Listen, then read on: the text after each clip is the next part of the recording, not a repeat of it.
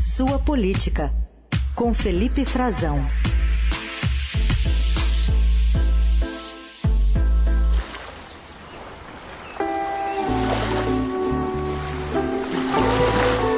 Com aquele colarzinho, né? Vamos ficar no colar.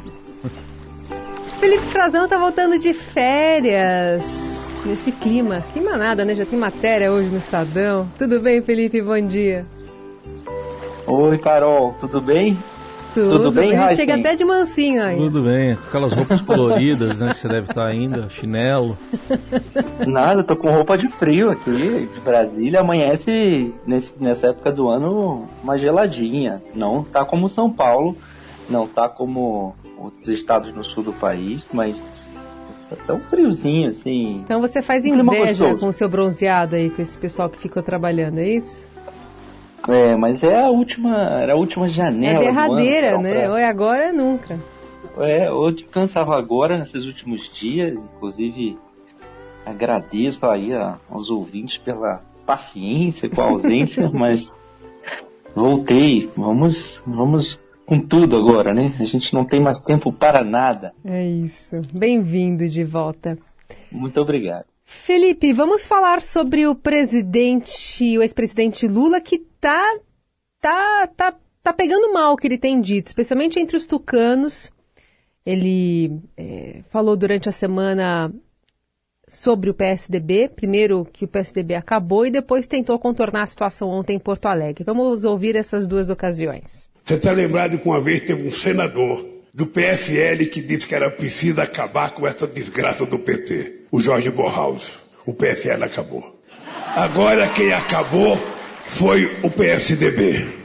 E o PT continua forte, continua crescendo e continua o partido que conseguiu compor a maior frente de esquerda já feita nesse país. Como esse país era feliz quando a polarização era entre o PT e o PSDB. Para mim, o Serra, eu e o Serra, eu e o Apo, eu e o Fernando Henrique Cardoso, a gente era civilizado, a gente ganhava e perdia, a gente voltava para casa. E aí, deu para consertar?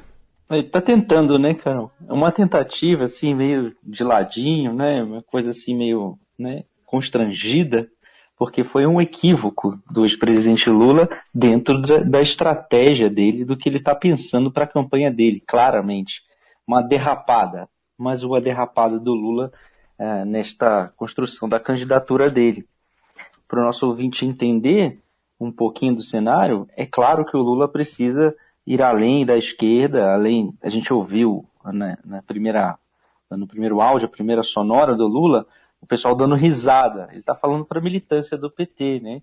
E tá- ele se refere a uma época clássica de embates muito eh, pegados, muito duros da política brasileira, quando de fato existia eh, uma ala do que seria o Democratas, que hoje se transformou, está no União Brasil, a gente pode falar um pouquinho do partido daqui a pouco, quando de fato o o PFL, que era um dos partidos, para partido da Frente Liberal, o maior, chegou a ser o maior partido na- no Congresso, na Câmara dos Deputados, Uhum. foi definhando, definhando, definhando no governo do Lula, até praticamente desaparecer e se transformar no Democratas, para tentar ressurgir. Está? E esse, esse, essa época era, de fato, havia um embate com o Borrausen, havia embate do Lula com o Antônio Carlos Magalhães, com o ACM Neto, né, que hoje tá, tenta se eleger eh, no governo, vai tentar se eleger governador da Bahia, o ex- o ex-prefeito, e é um dos dirigentes do, do União Brasil, disse uma vez que, dentre essas declarações, né, que ele daria uma surra no Lula, ele disse, depois disse numa entrevista que eu fiz com ele que ele se arrependia dessa declaração, que ele foi mal interpretado. Era uma época muito dura, entre em que se imaginava que tinha que acabar com um partido e com outro, e se falava muito nisso. E ele acabou usando essa expressão para ironizar um processo que o próprio PSDB está passando, que é um definhamento também, né? um encolhimento do seu partido, que é o que os tucanos estão temendo muito que aconteça é, nessas eleições, já que o partido não vai ter, caminha para não ter um candidato à presidência da República no cenário que está dado. É, os dirigentes, a bancada, a maioria é favorável uma- era favorável a uma candidatura que não se construiu e o partido deve decidir mesmo não ter candidato e possivelmente apoiar Simone Tebet, inclusive com a indicação do senador Tasso Gereissati. Mas o Lula não constrói, dentro da lógica dele de campanha, de caminhar para tentar um voto do centro, para tentar apoios à direita dele, é, com uma declaração como essa. É por isso que ele correu para tentar consertar lá em Porto Alegre. E, é a segunda declaração do Lula nessa semana relacionada ao PSDB, que te, soa uh, com uma declaração um pouco equivocada e depois tenta se consertar. Né? A primeira, essa foi em relação ao partido como todo, deu margem até para que e, outros uh, tucanos viessem a público, como Écio Neves, que se dava muito bem com o Lula quando era governador de Minas Gerais, inclusive, né? se davam muito bem. Uh, o Aécio gosta pessoalmente do Lula, já disse que ele é um cara muito bom numa entrevista recente para o Estadão, um cara ótimo para sentar e tomar uma cachaça. Essa foi a expressão que ele usou. E, e ele disse que o, o, equívoco que é um arrogante, é um desrespeito do Lula em relação ao PSDB dizer isso, mas que de fato o partido está errando, né? A atual direção do, do PSDB, a gente sabe que o Aécio não tem interesse, não, não, tinha nenhum interesse, né, na candidatura do ex-governador João Dória, que acabou desistindo. O Lula já tem o apoio de alguns nomes do PSDB, alguns tucanos históricos, entre eles o Aloysio Nunes, que foi chanceler do governo Michel Temer, é, no último cargo de maior relevância que ele ocupou, e do Alckmin. A outra declaração dele foi em relação justamente ao Alckmin, que saiu do PSDB, está no PSB, mas é um tucano histórico.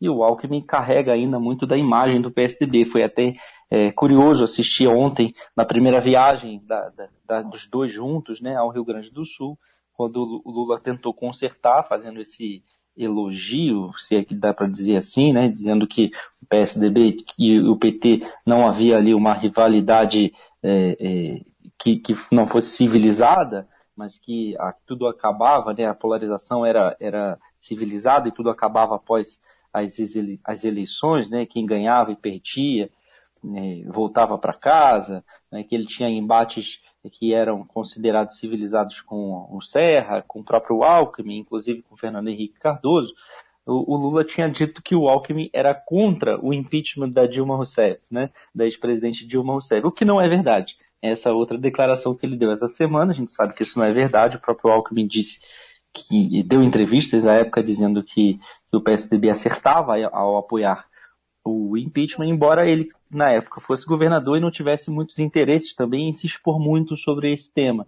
Uh, ele era governador de São Paulo e precisava de uma parceria mínima com o governo federal, o governo à época da Dilma Rousseff, que ontem ele disse que é uma mulher guerreira, honesta e correta, depois que ela mesma, Dilma, uh, primeiro que ele, inclusive, uh, elogiou o Alckmin como um homem decente, de princípios e de valores, disse que ele é um democrata e ela fez a construção para deixar muito claro e ela explica, é um democrata que nessa parceria com outros partidos vai nos levar ao combate fundamental das últimas décadas, que é o combate que ela está chamando é, o combate, o embate direto com o presidente Jair Bolsonaro.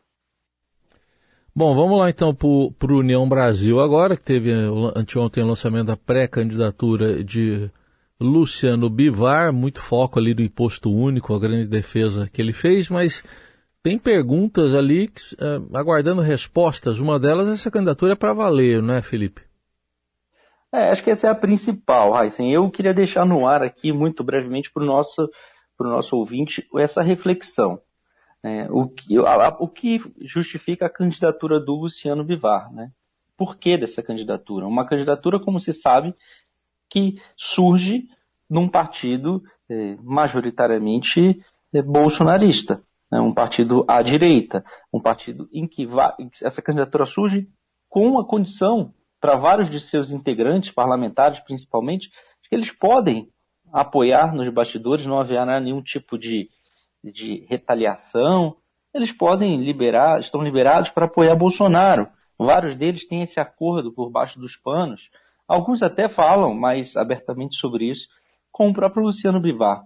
É quase, o que vem sendo dito aqui em Brasília, nos bastidores, é quase uma candidatura de fachada, uma não, um não candidato. Mas a pergunta é essa: por que um partido que tem o maior cofre do país, os maior, os maior quantidade de recursos públicos, vai lançar um não candidato? Tendo entre seus quadros dois nomes que se mostravam muito competitivos. Né? É preciso ouvir Sérgio Moro, é preciso ouvir Luiz Henrique Mandetta, o ex-ministro da Justiça, o ex-juiz da Lava Jato e o ex-ministro da Saúde, que abandonou o governo tentando fazer o que a ciência pregava naquele momento da pandemia, de surgimento nos primeiros meses da pandemia. O médico Luiz Henrique Mandetta. Eram dois candidatos, potenciais candidatos da terceira via, que, cujas candidaturas foram retiradas, caíram ao longo do caminho, para surgir Luciano Bivar. Os dois, inclusive, hoje apoiariam, né? apoiam Luciano Bivar.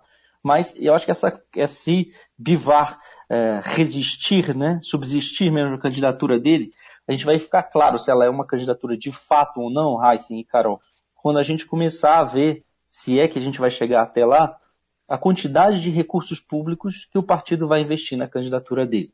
Aí vai ficar claro para a gente entender se é uma candidatura para valer ou não, porque é o partido que tem, provavelmente terá, né? Esses números serão ainda definidos pelo TSE, mas o que se projeta são cerca de 700 milhões de, de reais do fundo eleitoral. E somando ainda com o fundo partidário, chega a quase um bilhão de reais. Esses números serão acertados ainda, porque precisam de, de cálculos finais é, para a transferência desses recursos para os partidos, para uso na campanha, mas é, é o partido mais rico e era o que tinha uma das maiores noivas dessa campanha e optou por lançar um candidato que não tem nenhuma expressividade, tendo outros nomes muito mais competitivos, muito mais populares entre seus quadros. Esse Felipe Frazão, voltando aqui às 8 horas da manhã, falando sobre a política direto de Brasília. Terça-feira ele está de volta conosco. Obrigada, viu, Felipe? Obrigado, Carol Heisen. Um Valeu. prazer estar de volta. Obrigado, ouvintes. Um abraço. Valeu.